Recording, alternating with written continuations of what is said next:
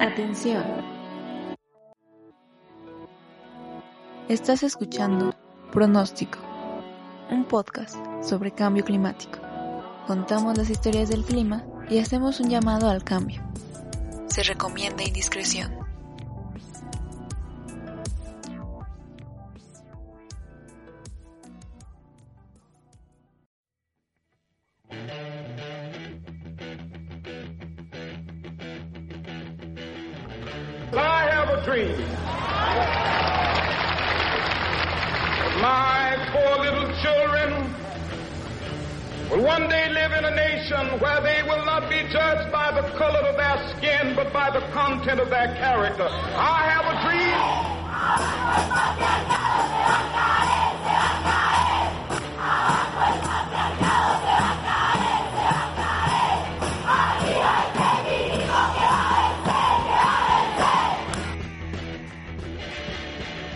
A lo largo de la historia, millones de personas de distintos movimientos se han organizado para protestar en contra de diversas causas. Los múltiples conflictos existentes en la sociedad moderna y el poco interés por parte de los altos mandos para solucionarlos han sido el nicho perfecto para la efervescencia de estos movimientos. La incómoda inconformidad que habita entre los individuos se hace visible y se torna colectiva desde la exigencia por los derechos civiles, las luchas por la defensa de la tierra, los reclamos por derechos de sectores marginados y las protestas pidiendo justicia ante los crímenes de Estado. La magnitud de algunos de ellos han llegado a modificar el rumbo de la historia, sembrando poco a poco cambios culturales en la sociedad.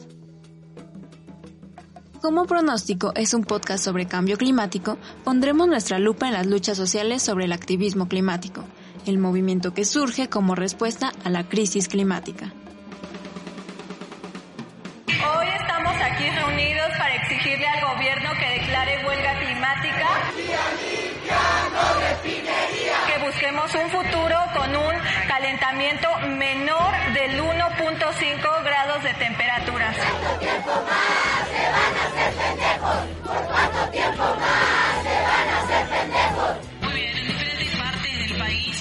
realizando la octava Marcha Global por el Clima, eh, convocada para hoy una nueva audición de esta marcha global. Las narrativas que se han construido alrededor del concepto de cambio climático son importantes, pues es a través de ellas que se extiende una percepción generalizada del problema, que muchas veces es errónea.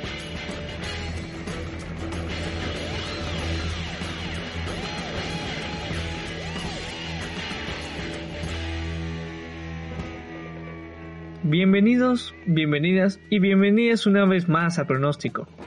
Para este episodio nos dimos a la tarea de investigar más sobre este movimiento y entrevistar a algunas personas involucradas dentro del activismo climático.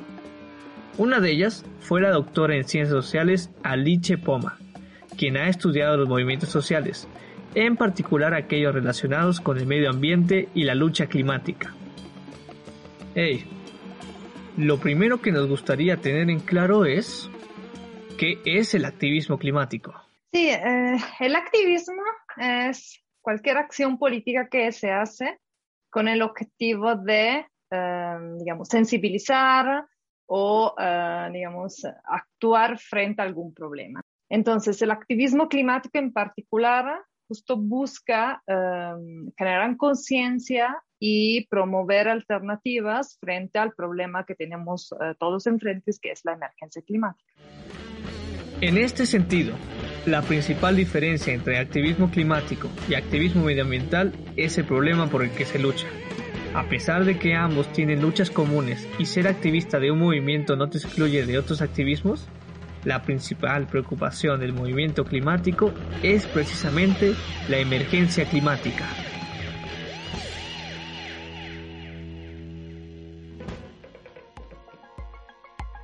Por esta razón, el activismo climático tiene una historia más corta que el movimiento ambientalista, pues las preocupaciones por el cambio climático no se habían presentado sino hasta finales del siglo XX. Echando un vistazo a la filogenia del activismo notamos que si bien en el 92 fue la primera convención marco de las Naciones Unidas en Brasil sobre cambio climático, la conversación sobre la gravedad del problema se acrecentó en el comienzo del nuevo milenio. Because you're stoked to celebrate the 2000s. Are you not entertained? Because you still ride your Razor scooter to work. Admit it. This is the year 2000.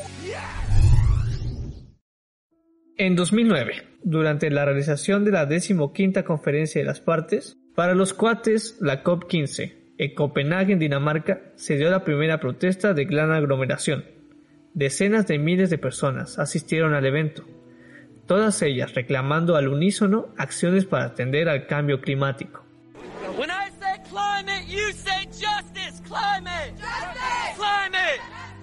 Un año después, el efecto dominó de las protestas alcanzó la COP16, celebrada en Cancún.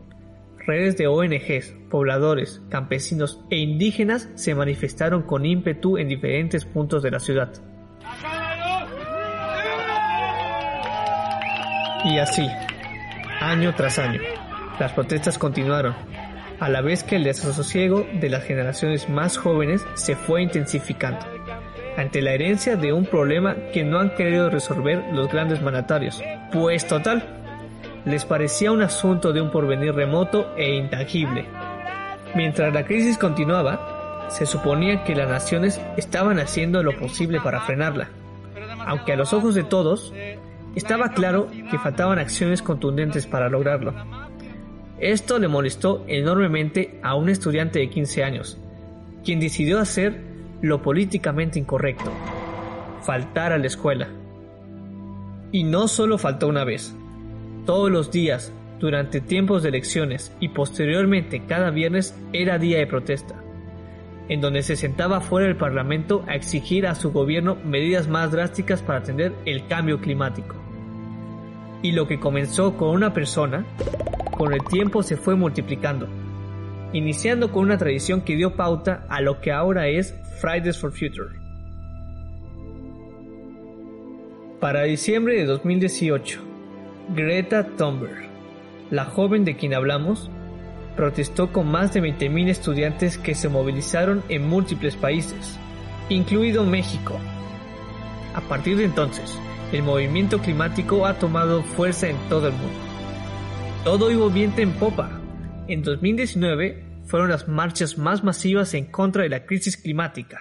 I heard they were in New York, they're still counting, but at least 250,000 people. And around the world today, uh, about 4 million people have been striking. We are still counting. Pero nadie pronosticó la tempestad pandémica que enfrentaría por primera vez un mundo globalizado. Que la Secretaría de Salud en las últimas horas ha señalado que el número de casos ha ido en aumento, por lo que ha recomendado que los habitantes del país permanezcan en sus casas para contener la enfermedad causada por el COVID-19. El distanciamiento social nos pegó duro a todos, haciendo más difíciles las movilizaciones. En espera de que las cosas mejoren, el ciberactivismo fue una alternativa para continuar con el movimiento. Ok, pero ¿cómo le está yendo a México en esta lucha? Recordemos el papel tan vulnerable que tiene el territorio mexicano ante el cambio climático, como lo mencionamos en nuestro primer episodio. Si se suma la desigualdad y la poca previsión de riesgos, no pinta muy bien el panorama. Además, hay que considerar que los impactos serán distintos en cada región. El año pasado aquí en la península de Yucatán tuvimos eh, una fuerte temporada de lluvias y que yo recuerde, o sea, en mis 36 años que tengo, nunca había visto tan, caer tanta agua.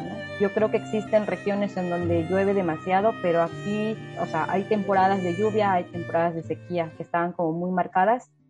Y el año pasado se vivió una experiencia, pues sí, o sea, no, no común, cayó muchísima agua, muchísimas regiones de la península y, bueno, hablando específicamente de Yucatán, pues sufrieron inundaciones, ¿no? Este es un fragmento que habla sobre las lluvias de 2020 que superaron la marca del 2013, en una entrevista realizada a futuros indígenas, una red activista por la defensa de la tierra. Si bien este movimiento no es parte del activismo climático per se, algunos defensores proclaman que defender la tierra es una tarea vital para luchar en contra de la crisis climática. Y claro que luchar en contra de los intereses socioeconómicos de agentes y compañías muy probablemente genera riesgos, en especial si son muy influyentes. Según el informe SEMDA 2021, 18 activistas ambientales fueron asesinados en México durante 2020. El alto índice de asesinatos a defensores ambientales refleja también un peligro para algunos activistas climáticos, como menciona Wilma de Futuros Indígenas. Y sabemos que muchas hermanas y hermanos han sido asesinadas y asesinados por lo mismo, por alzar la voz y por denunciar o por ser estar al frente de un proceso y lo vivimos también en estos territorios. Es que la cosa es no solo el riesgo que tienes por ser activista, porque también somos activistas ambientales, somos jóvenes, eh, la mayoría somos mujeres, entonces son como tres o cuatro condiciones de vulnerabilidad que al juntarse y que tras el contexto que nos vulnera, pues somos ahora sí que un, un blanco fácil. El último fragmento escuchado proviene de una entrevista realizada al movimiento Fridays for Future México, uno de los muchos movimientos que tiene en su agenda la crisis climática.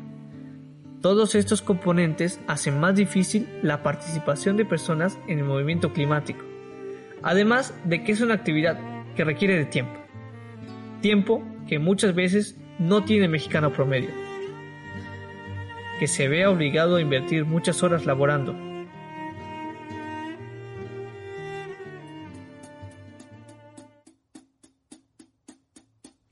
Así que ser activista no es cosa sencilla y es un proceso que ha ido evolucionando.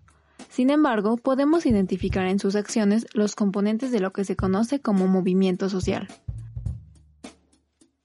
A continuación, Alice Poma explicará este concepto porque un movimiento social es una red informal donde participan distintos actores. Participan desde los individuos hasta los activistas, digamos, organizados en pequeños grupos, puede ser también un colectivo de estudiantes, hasta las grandes organizaciones internacionales o transnacionales como Fridays for Future, por ejemplo. Lo que los estudiosos de movimientos sociales identifican que eh, hay ciertas características, ¿no? Que esos actores, aunque son muy distintos entre ellos, tienen demandas, eh, digamos, comunes. Entonces, todos los actores que participan en un movimiento climático reconocen la emergencia climática como un problema. Sin embargo, a veces no todos reconocen, digamos, las mismas soluciones. Para entender esta diversidad de actores en México, decidimos entrevistar a distintas organizaciones que abarcan ciertos rangos dentro del espectro del activismo climático. Arabel y Saúl son miembros de Fridays for Future México, una comunidad de jóvenes organizados en contra del cambio climático, quienes tienen diferentes células en el país. Por ejemplo, ellos participan en Colima y Puebla respectivamente.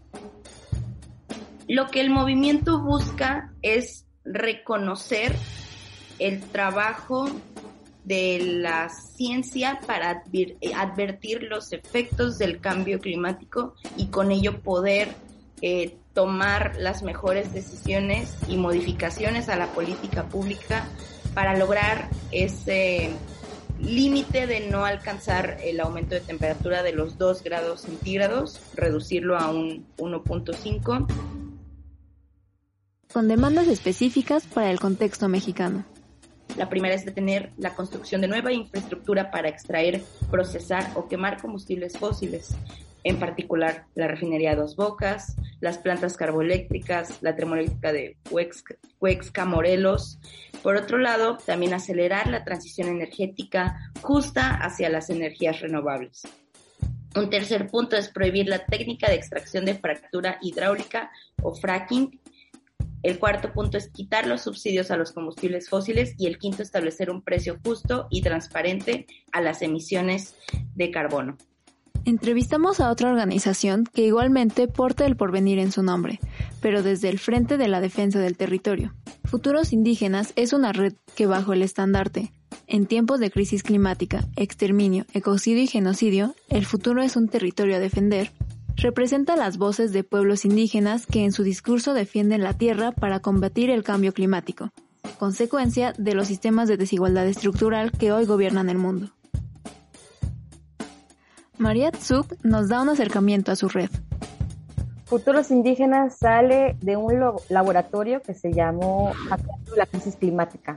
Pues esto de hackear la crisis climática se refiere a poner en la mesa y visibilizar pues, las luchas que hay eh, en la defensa del territorio, ¿no? o sea, de la tierra como tal, como donde se siembra, la defensa del agua, el derecho a una a tener una capacidad alimentaria que esté, que esté bastante pues sí, acorde a las diferentes regiones que se tienen en el país, notar qué es, qué es y qué es lo que se está hablando, ¿no? De los pueblos indígenas, del cambio climático, de los impactos que tiene el cambio climático. Hackear es pensar en esto me están presentando a mí los medios o eh, los científicos, ¿no? La ciencia, pero qué es lo que yo realmente vivo dentro de mi localidad, de mi comunidad, de mi región, ¿no?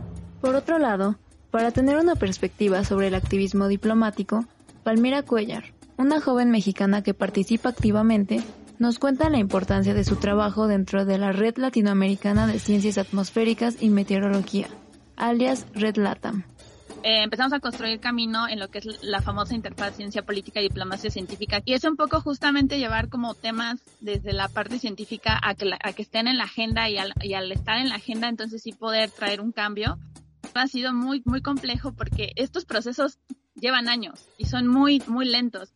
Pues justamente desde Rolado empezamos a trabajar más que nada ese tema de diplomacia científica e interfaz en ciencia política, tratando de que, sobre todo, personas jóvenes en estas áreas que no tienen ningún conocimiento sobre política, pues puedan comenzar a construir estos procesos. Pues tratamos un poco de, de, de construir en que justamente las decisiones climáticas se hagan con la mejor evidencia disponible y con la mejor ciencia disponible que hay, hoy en día y justamente de personas jóvenes, ¿no? Que están comenzando y que ya están, o sea, ya están teniendo resultados, ya tienen datos, ya tienen que aportar, pero no, no hay forma a dónde lo llevan, a dónde lo dicen, más que pues publicar una tesis o, o algún artículo o dar una ponencia en algún congreso, etcétera, pero no llevarla más allá tanto en la parte política y también a la sociedad, ¿no?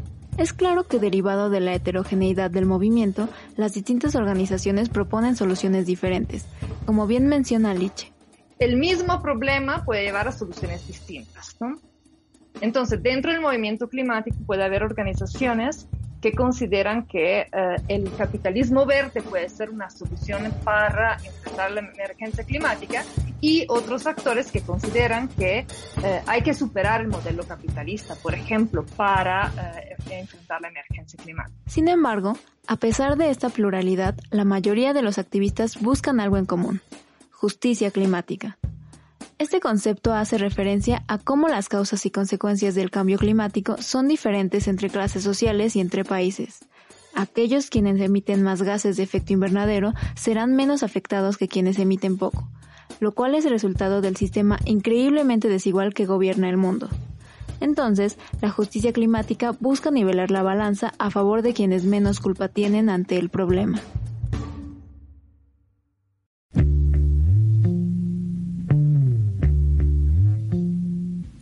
Como en todo movimiento, existen varias formas de ser escuchados. ¡Pinche gobierno puto!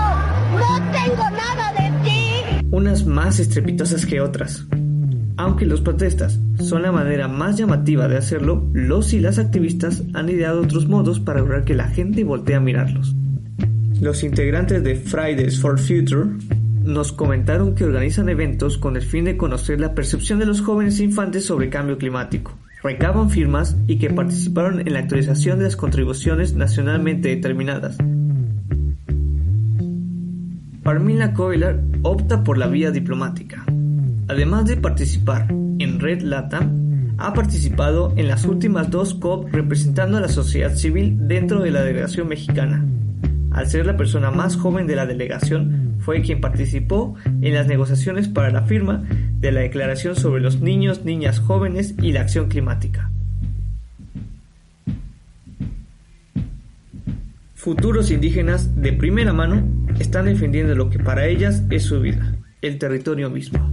Esto también incluye acompañar a las diferentes luchas a través de los esfuerzos de acciones de comunicación, narración y creación de narrativas que ayudan a la defensa y a la lucha de los territorios.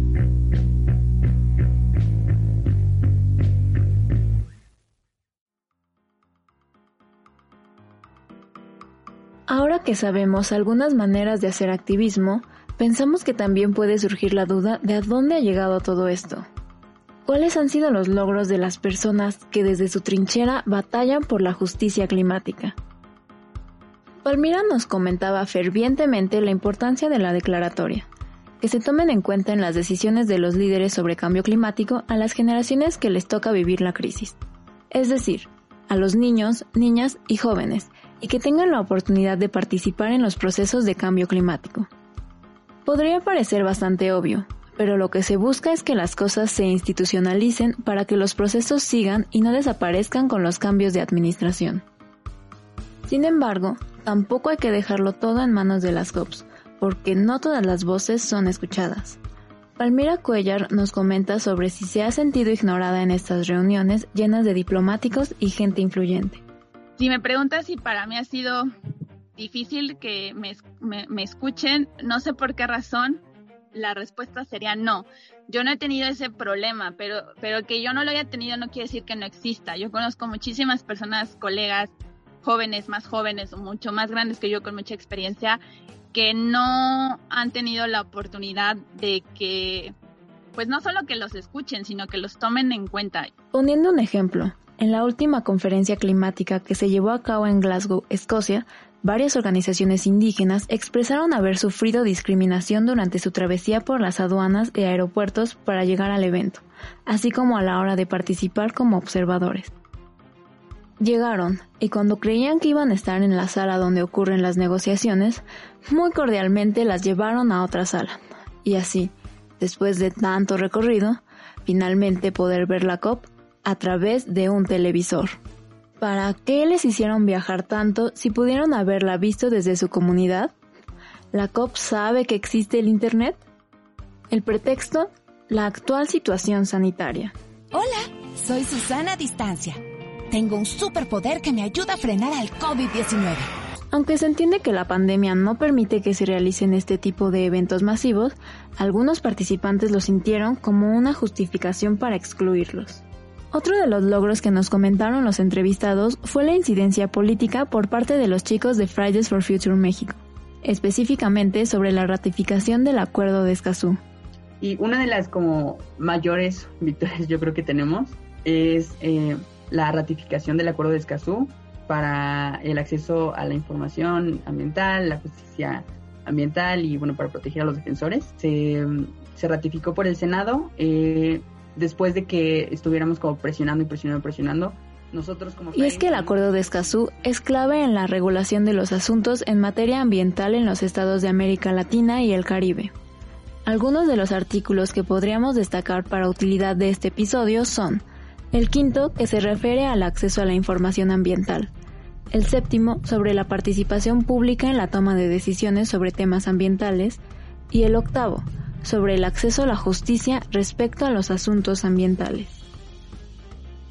Y si bien las protestas no han detenido el cambio climático, hay algo en todo el movimiento que lo hace destacable y urgente, la resistencia política que hacen los individuos, la semilla de esperanza que siembra en cada uno de sus miembros y el despertar de conciencias que ha generado en millones de personas. Quizá esto parezca muy romántico, pero cada vez más personas son conscientes del problema, tanto que se toma en cuenta sobre la agenda política. La agenda de Colombia Humana está ligada estrechamente, estrechamente a un filtro que es el cambio climático y por tanto a la elaboración concreta de una agenda que tiene que ver con tanto con mitigación como adaptación y ahí podemos impulsar ese liderazgo y que desde el mundo se sepa que desde Chile y Canadá vamos a estar empujando para proteger nuestros océanos. Llegando hasta algunas campañas presidenciales, como las últimas elecciones de Estados Unidos.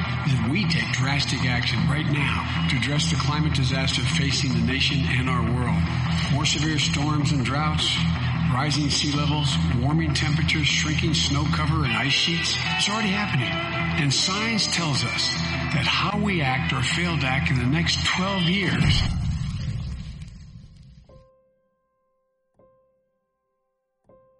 Nos dicen que el cambio climático siempre ha existido, que no hay por qué alarmarse, que todavía falta mucho para vivir sus efectos, pero el tiempo es relativo y corto para los mandatarios actuales. Nos dicen que el progreso es sinónimo de seguir produciendo a costa de los recursos de un planeta finito.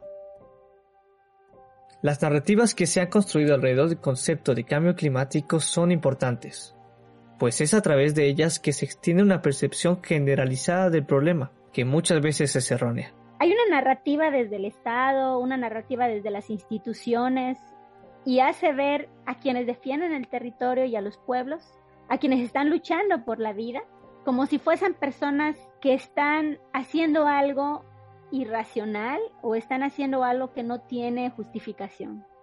Y está esa narrativa que es aprobado por muchas personas. Entonces de pronto parecieran que las defensoras y defensores son como las villanas y los villanos de la película, ¿no? Que no quieren el bienestar de la gente, que no quieren el supuesto progreso. Pero quienes estamos en estos procesos de defensa, em, si algo caracteriza, nos caracteriza es que pensamos en colectividad y no pensamos en lo individual. Y no pensamos monetariamente. Lo que se busca como activista es hackear las narrativas, es decir, entenderlas, encontrar sus puntos endebles y manipularlas a su favor. De acuerdo con Alice Poma, lograr tal hazaña es el principal reto del activismo climático. Lo primero es que eh, romper con ese discurso, esa narrativa construida en los últimos 40, 50 años vinculadas con el cambio climático, intentar construir algo diferente desde abajo con distintos actores, todo eso no es fácil, tienen que romper con muchísimas malas prácticas y malas experiencias que eh, todo el mundo ha vivido en los últimos años vinculados con la gestión de, del cambio climático. Clear your calendars, chug that coffee, and wake the kids because this Friday is Black Friday at Megamart. Black Friday. It's the biggest shopping day of the year, and we're giving you incredible savings with Megamart's 12 Minute Matinee. This is the shortest, craziest sale in retail history. You have just 12 minutes to rush in and grab all the deals you can carry. It's going to be a savings stampede. Savings stampede. También hubo una deslegitimación en México, hablando justo de México, del concepto de ecologismo, desde que se constituye, por ejemplo, el Partido Verde Ecologista, entonces eh, muchos eh, defensores del medio ambiente no se definen ecologistas, no, se definen ambientalistas. Entonces, la verdad que los activistas climáticos tienen que luchar en contra de eh, muchísimas barreras ¿no? culturales, lingüísticas, sociales, para que, digamos, la mayor cantidad de gente posible pueda justo em, empezar a sentir el problema como algo suyo, algo que nos afecta a todos, algo en el que todos podemos hacer algo además, ¿no? Sentir, porque las emociones son las que impulsan nuestro actuar. Cuando ves a alguien te has preguntado qué pasa dentro de su cabeza. ¡Tristeza! ¿Qué estás haciendo? ¡Pensamientos centrales! La película Intensamente nos brinda esta perspectiva sobre cómo las cinco emociones de una niña de 11 años son las que toman el control de sus decisiones. Cuando sentimos tristeza, lloramos. Cuando sentimos amor, besamos. ¿Qué hacemos? Cuando sentimos el dolor e impotencia por la emergencia climática. En un mundo en donde se nos ha obligado a racionalizar todos los aspectos de nuestra vida, incluso hasta llegar a convertirnos en seres autómatas, permitirnos sentir lo que nos sucede y actuar en consecuencia es un acto de rebeldía. Para bien o para mal, somos seres sentipensantes. No hay que olvidarlo. Esta arma de doble filo, las emociones, son las que nos llevan a ser empáticos con las víctimas de desastres climáticos y son las que llevan a tomar acciones a miles de activistas alrededor del mundo. Cada vez son más frecuentes las noticias anunciando el cambio climático y sus consecuencias en el globo, y reiteramos que es urgente que la sociedad y los gobiernos tomen cartas en el asunto. Lo sabemos, está canijo combatir el cambio climático en México dadas las circunstancias de inseguridad, pobreza y pandemia. aunque tampoco ayudan mucho las descalificaciones por parte del Estado. Que los ambientalistas, siendo bondadosos con ellos, ¿eh? este, llamándoles de esa manera, no se hayan dado cuenta de cómo destruyeron el territorio en el periodo neoliberal y que no hayan dicho nada. ¿Tú crees que a mí me puede preocupar si ellos dicen de que al gobierno no le preocupa el medio ambiente? No tengo ningún problema de conciencia.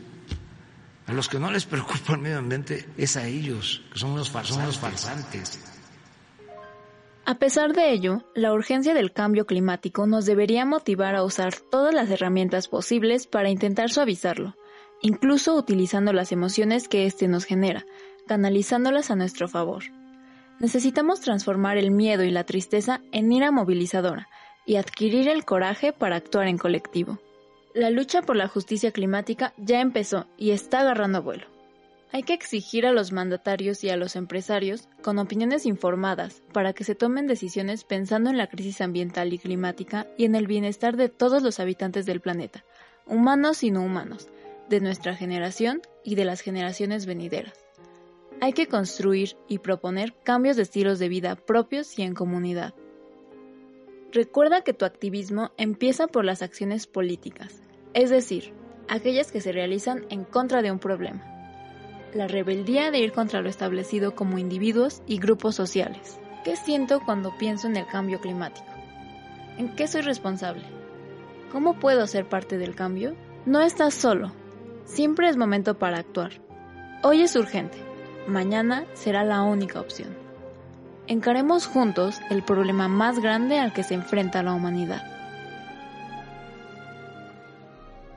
Acabas de escuchar el episodio Activismo Climático.